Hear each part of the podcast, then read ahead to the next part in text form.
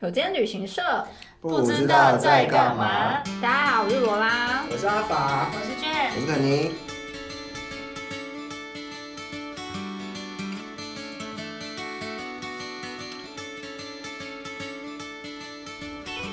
上次我们聊到了一些关于饭店，呃，订房的小事，一些小事情。我想知道大家对于房间有蚊子这件事情有什么想法？房间有蚊子很正常啊，他们也会客诉吗？卷你觉得呢？房间有颗蚊子，我会自己打、欸。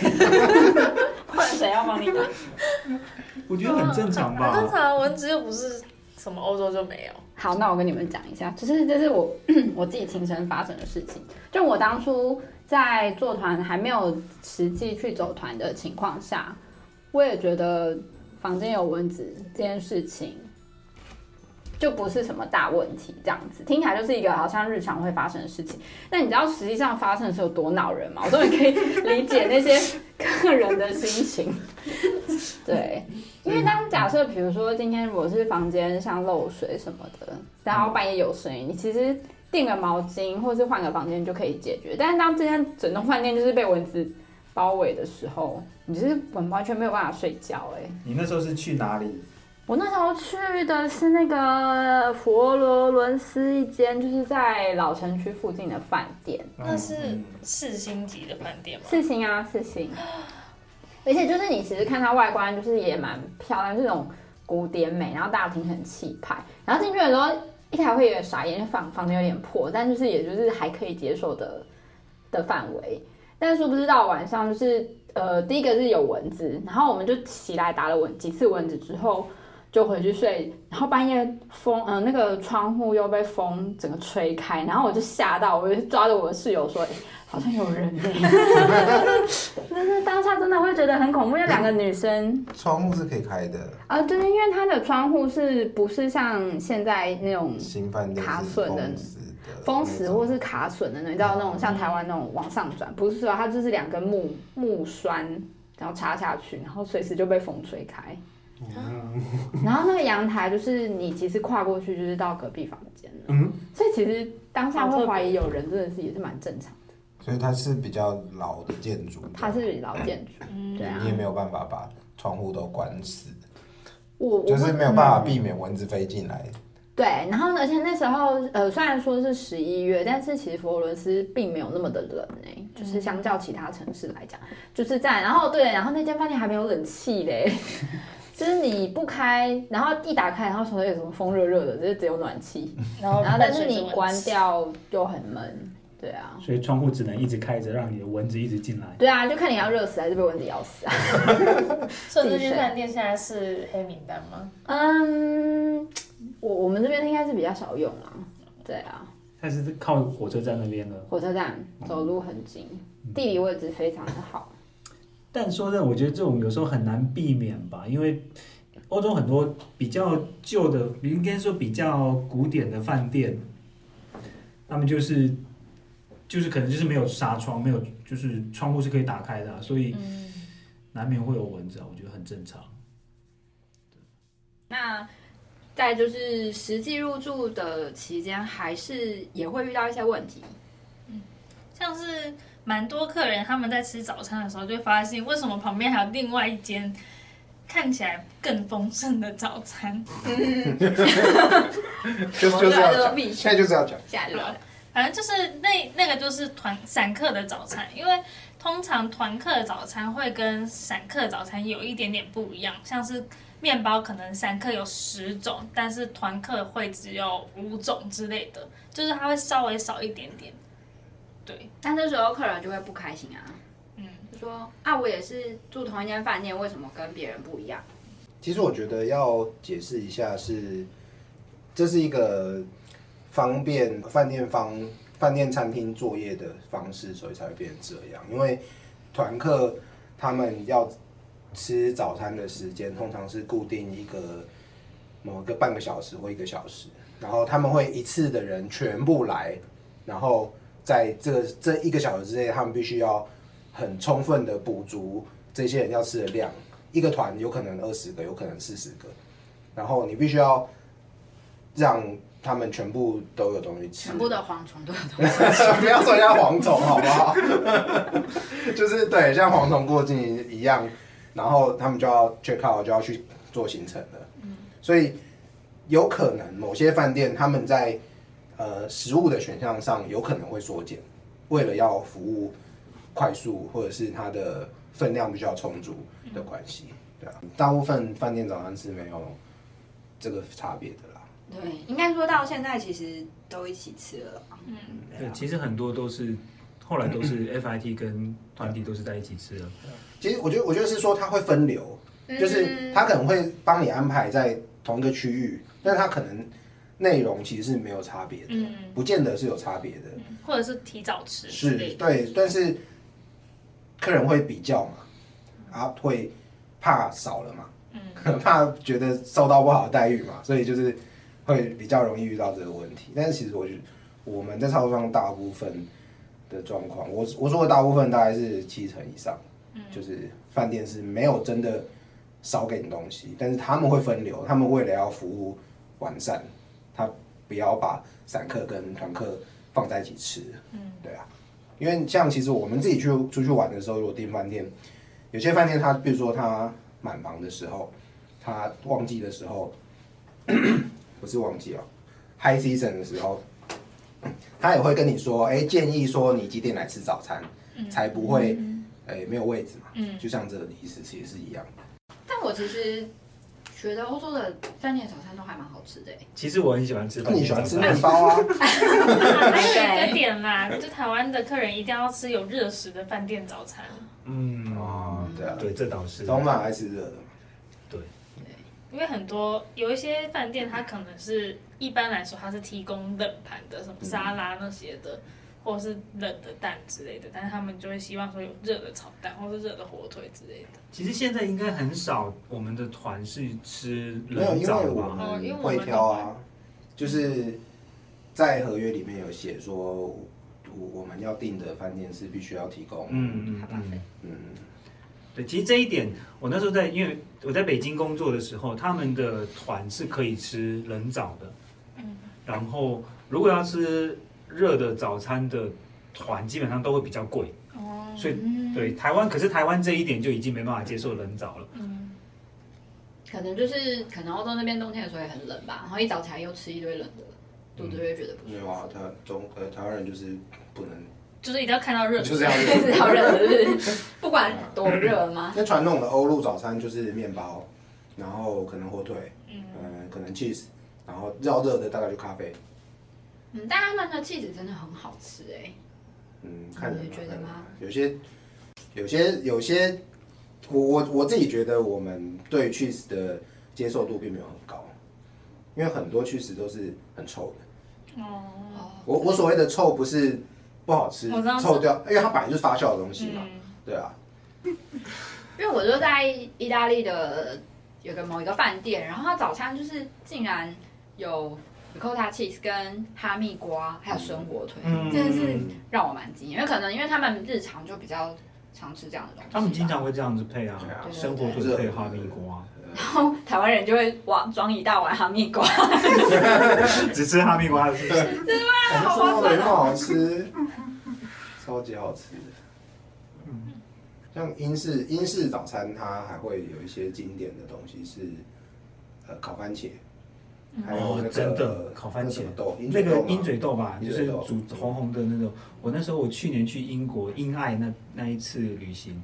每天都是一样的东西，嗯，都是烤番茄，然后还有烤蘑菇，还有那个豆子，嗯都一样，那好吃吗？不好吃啊，我不 喜欢，我不喜欢，因为那个豆子我本身就不喜啊欢，然后嗯那个番茄跟蘑菇是就是 OK，我还我还可以接受，但是你连续吃十天你会吃腻啊。嗯，然后像美式的早餐，应该就是呃培根火腿跟啊，对，培根嗯跟炒蛋，炒蛋，嗯，嗯有时候还会有热狗。所以风土民情嘛，哦，但是他他们应该说他们有个东西一定很丰富，好像果酱类都很丰富哎，你没有发现吗？果酱哦好像是哎、对啊，因为他们面包也很多，我觉得至少我有印象的，他们饭店的面包也都很多种。虽然我不是面包控，但有一些面包我觉得还真的挺好吃的。我想到一件，讲到面包，我就想到一件事，啊，面包控要发言然了。后没有，就是呢，就是台湾人看到面包旁边摆摆着烤面包机，都会有个冲动要把面包放进去烤， 但殊不知就是你知道很多欧洲 欧洲的饭店。 欧洲的饭店其实放那台烤面包机，不是让你烤各种面包，它只是要让你烤吐司。对，所但以只能放吐司进去。其实是只那能所放吐司以。放了什么东西进去？就是有一次我曾经在南霸的时候， 他就因为那个烤面包机就放在那个软软的可丽饼旁边， 然后我就在早上还没有清醒的状态下把可丽饼丢进去，然后烤面包机就卡住了， 然后然后我就只好我就很不好意思的请那个服务生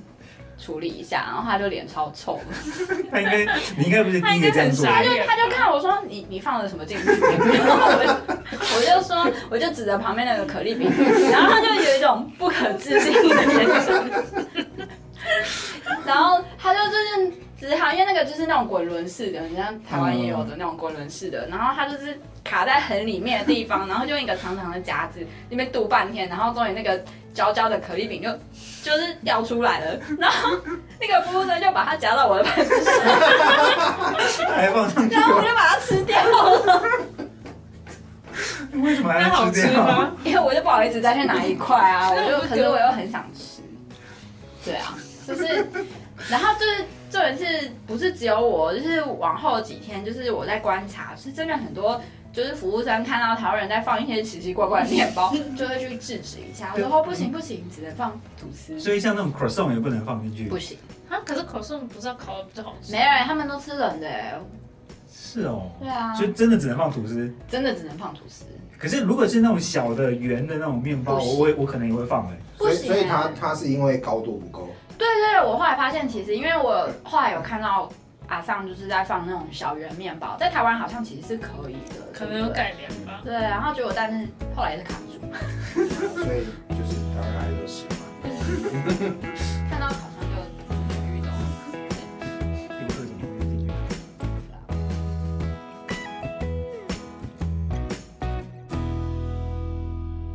那我可以讲那个吗？就上次遇到一个很奇葩的事情。讲好，就是有一组客人，然后就是半夜睡一睡，然后大概在清晨的时候，就天花板就开始漏水了，然后他们就惊醒，然后就很紧张啊，就是赶快收东西，因为就是滴的还蛮严重，然后也找来饭店的经理啊，然后就是赶快帮他们处理换房间。那事后当然是客人就是会有一些客诉啊，然后要调查原因说，哎，为什么我天花板半夜的时候会漏水？然后我们饭店就是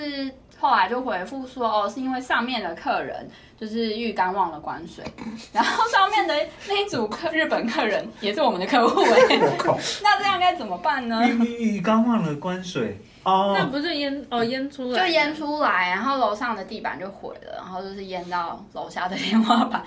好惨！殊不知，两组都是我们的客人。对，因为其实欧洲的浴室很多是没有排水孔的。嗯，没有对啊排水孔，没对啊有排水孔。就浴缸有啊，浴室里面没有。对对对，嗯，就像不像我们，我们、哦哦，我你们可是能是说浴洗缸手台那边？不是洗手，不对，是洗洗就手洗手台下面它是没有没有水哦让可以对流出去的，哦，所以你你洗澡你只能在浴缸里面，然后帘子拉起来，让水在留在浴缸里面，嗯 Yep 你不能在外面淋浴，嗯这样因为那边是没有地方让水流出去的，哦，是哦。所以的确是有可能发生水满出来。尤其日本客人就是比较爱泡澡吧。对，日本对浴缸这件事情真的是很要啊求对。对很对，执这着个还是全世界对啊，所以最要求只要有有浴缸的。哎欧洲是不是很有蛮多的饭店没有浴缸？是，其实很多新的都没有，很多都只有 shower 啊。那我下次订吧。不是啊？现在很多人家也没有浴缸啊。我家一间有一间没有。 为什么要讨论这个？我记得上次不知道听谁说什么掉了假牙，啊哈哈哈，然后过是了我的。过了几天，哦，过了几天才想起来。好，那个故事是，就是其实蛮奇妙的，就是在好像某个跨年团之类吧，就是呃，我们是收到饭店的来信说，哎、不好意思，你 们可能要提醒一下客人，他的假牙忘在房间了。而且我就就是收到但他其实觉得蛮好笑，就是而且重点是客人竟然没有发现哎、怎么会？ 对啊，他这样怎么吃东西他啊？可能想就说是不要啦，哎，不知道他可能有很多副啊，哦哦，，但是也不会把假牙放在洗手台上面吧？ 他就想说忘了就算嗯了。而且因为一般来说，假牙都是带衣服，尤其是你又出国，对，啊，就是感觉好像如果你忘了假牙，表示它好像也不是这么重要、哦。那那他后来有有有拿有回去人吗？去吗？后来好像是据说下一团的领队帮他把眼假牙带回 来，就蛮可超怜。恶这个领队好可怜啊，还要帮别人戴假牙。但说真的，掉的东西真的白啊白种啦。对，其实他不知道，他全世界的客人都很喜欢在饭店里面掉东西。不是不是只有台湾客人啊，这要澄清。可是最最辛苦的就是领队，因为嗯对因为你如果要用寄的话，那个运运费太贵了，没有人付得起。所以通常都是领下一团的领队去对啊帮忙把它带回来。我我曾经有一团的客人，他是掉他自己带煮开水的热水壶出去，我不知道他为什么要带这个东西出去，因为其实欧哎、洲我妈的哦饭也会店带哎、他觉得外面的很脏，为对什对么对对对。哦，原来是因为这个原因哦。但是外面你多你可以洗个煮把水煮个两三次，不是啊，就是你看那个，就是很旧生锈什么的。哦，好，所以他就是带自己的 kettle 那个热水壶出去，然后就是忘在饭店里面，然后他就是离开之后通知我们说，哎，他遗漏在房间，要我们去拿，然后但是他又不愿意付寄回来的运费，所以就只好安排下一团的领队再去那一间饭店去拿，然后但是下一团的领队又忘记了。 对他就是忘记去拿了，然后就说嗯，反正他忘了，所以就没有拿，所以就那个 kettle 就放在那个饭店，好像一两个月，然后之后才有下一个团再去住，然后我一样通知再下一个团的领队说要去拿，可是那个领队说不见了，那个热水壶不见了，然后我就没有听到任何消息了，这个 case 就结束了，所以那个 kettle 最后就消失了，可是。可是客人也没有再来说他要拿回来，或者是那个 agent 也没有来说你要想办法再去拿，就是一个消失的热水 瓶。我觉得客人其实蛮奇怪啦，像常常掉东西之后，他们就会说不计一切代价，我要把这个东西拿回来。然后我们就好啊，那我们就去跟饭店问啊，问一问哦，运费好，可能台币一千块，他说啊好贵哦，我不要了。这还是比较好的哦，这还是比较好的哦。有的会说哈那么贵哦，那你们想办法，对啊，那你想办法帮我拿回来。真的是很夸张。对，不是好像有一团是掉压力裤还是什么的，我就是有想到这件事，我想忘记是谁说有掉那个压力，又是我的， 就有一个团，在就是客人打，呃，客人跟我们说，有一个客人掉了调整型裤袜， 然后这样其实客人自己也知道，想说啊，这应该找不回来了吧？我说对啊，这要找，这一定找不回来了吧？然后后来大概再过五分钟，他说那件裤袜要一万二， 裤换一万二。定做的吧？ 真的是定做的。那那那他后来有拿吗？当然没有啊，因为那个就是一看就是会被丢掉的东西啊。哦，对啊，不知道。真的没影响。就应该说掉手机、掉衣服，其实常有的事啊，常已有啦经见怪不怪了。真的掉 衣服，我觉得有的时候客人会要我们想办法去找，但可能就是很普通的衣服，Uniqlo 的衣服，也要我们 Super Dry，呃，是是不不是是还比较贵一点啊贵一点啊。呃，我我之前的确是有 Uniqlo 的衣服，然后要我去想找，说运过来找人，以前那我个买给谁，你。嗯，他不是有一个掉了一个彩色的帽子，上面写 cap，客人就很执着。然后他在三月的时候掉，然后后来就说哦，好像还没有找到。然后这件事以为我们以为就这样过了，然后过了半年之后，客人说那有找到那个 cap 吗？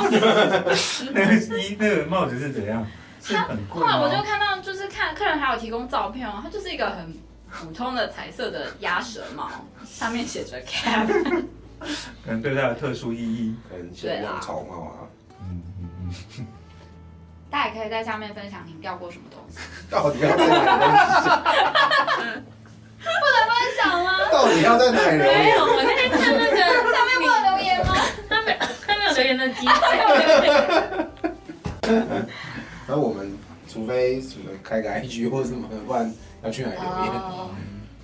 好要像留可以言开个 IG 哎、可以啊，之 我后们可以再多录几集再说。可能真的有人听得说。啊如果有那个五百。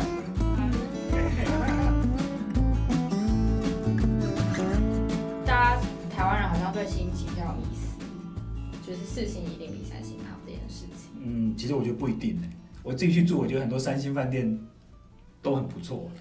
应该说星等是它如果有达到某一个标准，它就会多可以多那个星星，但是它可能设备并没有说这么新，你就会感受也不会觉得说它就是怎么就是三星一定会比四星差这样子。就是四星的话就一定要有阿拉卡的餐厅，但是三星就不用。所以三星就算再怎么样漂亮，可是它没有餐厅，它就是升不上四星。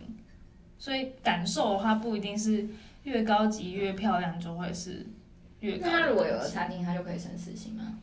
当然还有其他的一些依据啦，就是这是其中一个评比的标准。你这样子，我怕我自己跟你讲就会变上课、欸。不会啊，我觉得我们是看我们等蛮着自然。住起来不是。 我觉得饭店的星等级都是参考用的啦，嗯，因为像说这间四星饭店，它不一定真的就是很很好啊，它就是三，可能它是旧的四星，但是，呃，对，它是旧的四星，但是新的三星可能它的设备、它的装潢都比这个旧的四星还要来得好。嗯，然后而且他们不一定所有饭店都有参加星等的评比。嗯，然后所以现在很多旅客或是 agent 他们都是看 Booking.com 上面的星等。而且其实每个国家用的新，应该说每个国家的评比方式是不太一样的。哦，怎么对啊说？，像其实星等这个概念一开始是富比士这集团出来的，嗯那后来的话，像台湾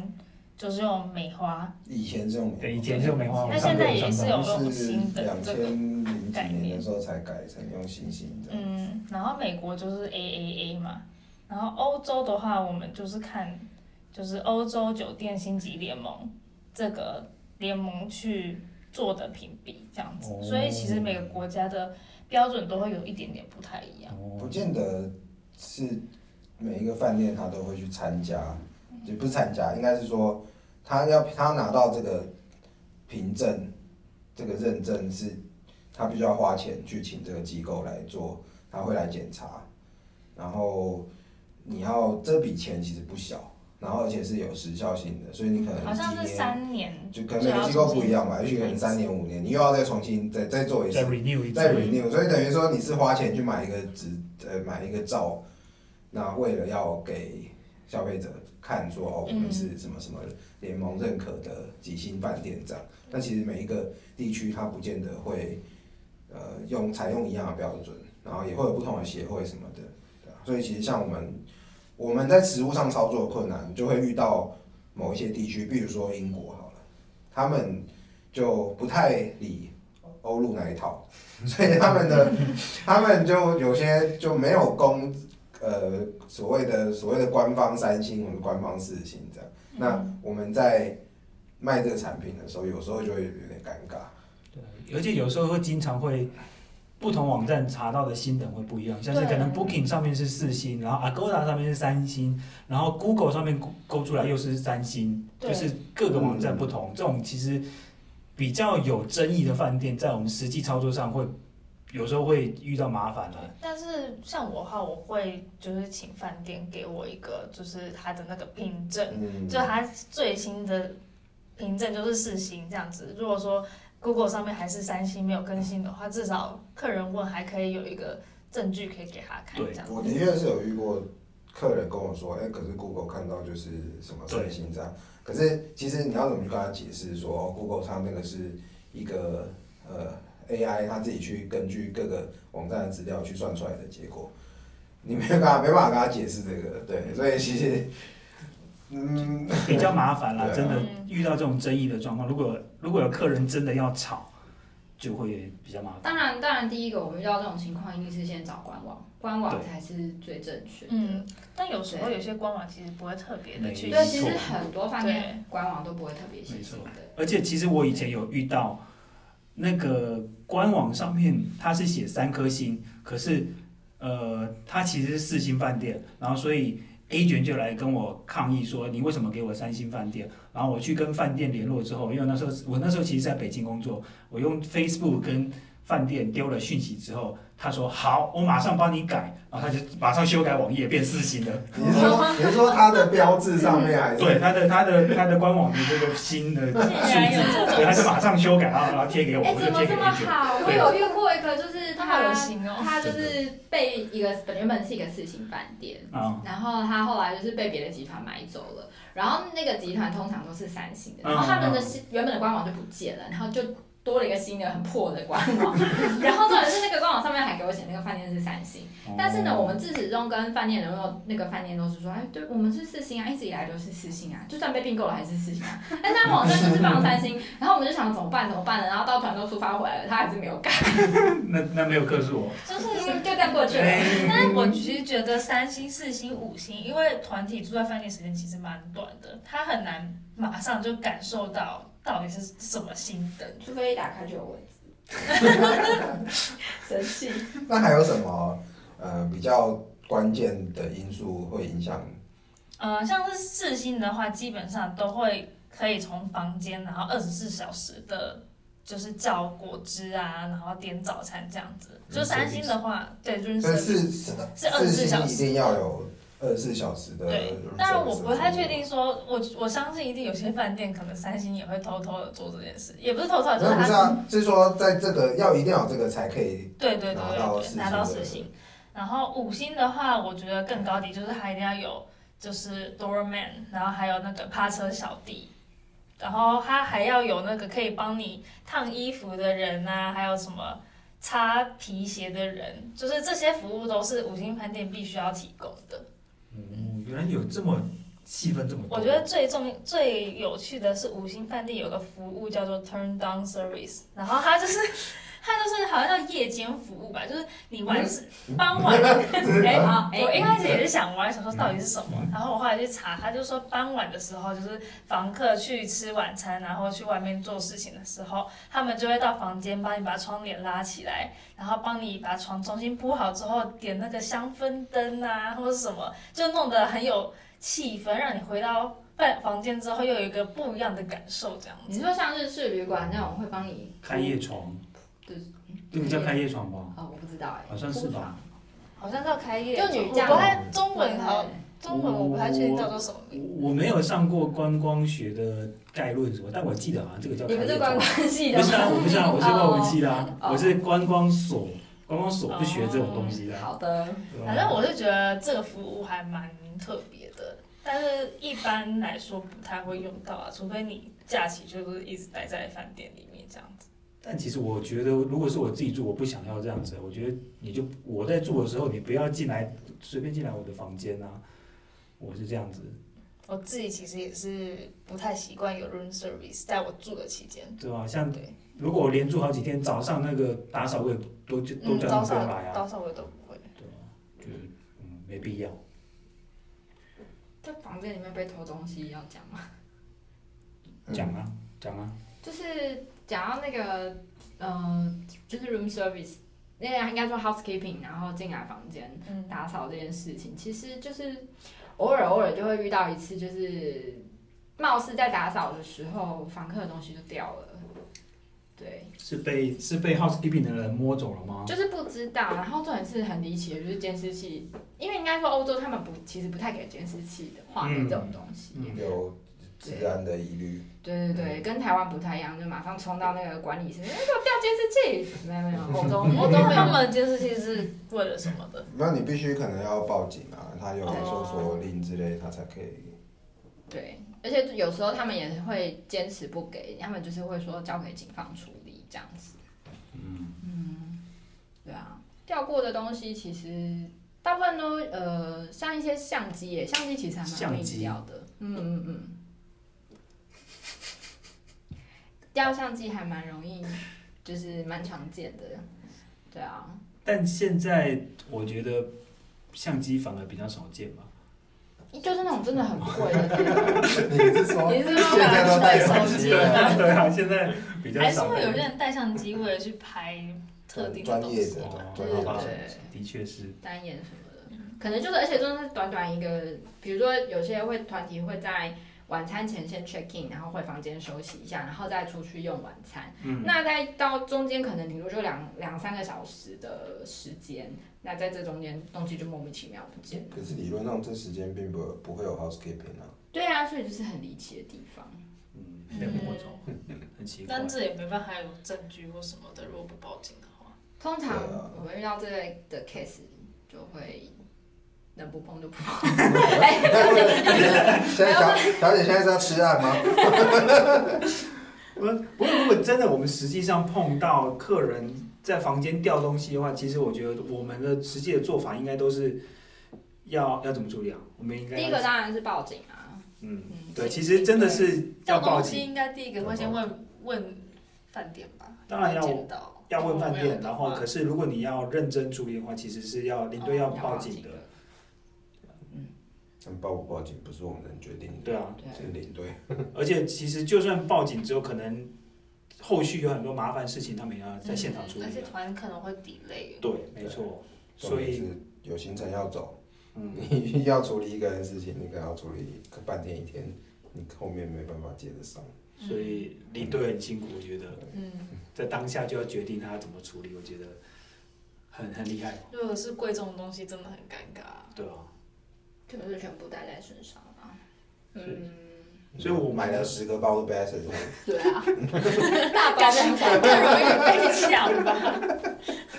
完全就是一个那你留在目标饭店，那不然就是锁保险箱。真的，如果锁保险箱还掉，我真的觉得就是命了啊。五星级饭店有个特色就是你一定要有保险箱，嗯哦是哦，有这个规定，就是你要有保险箱才能是五星级饭店，哦还蛮特别的。你这种东西哪里查的？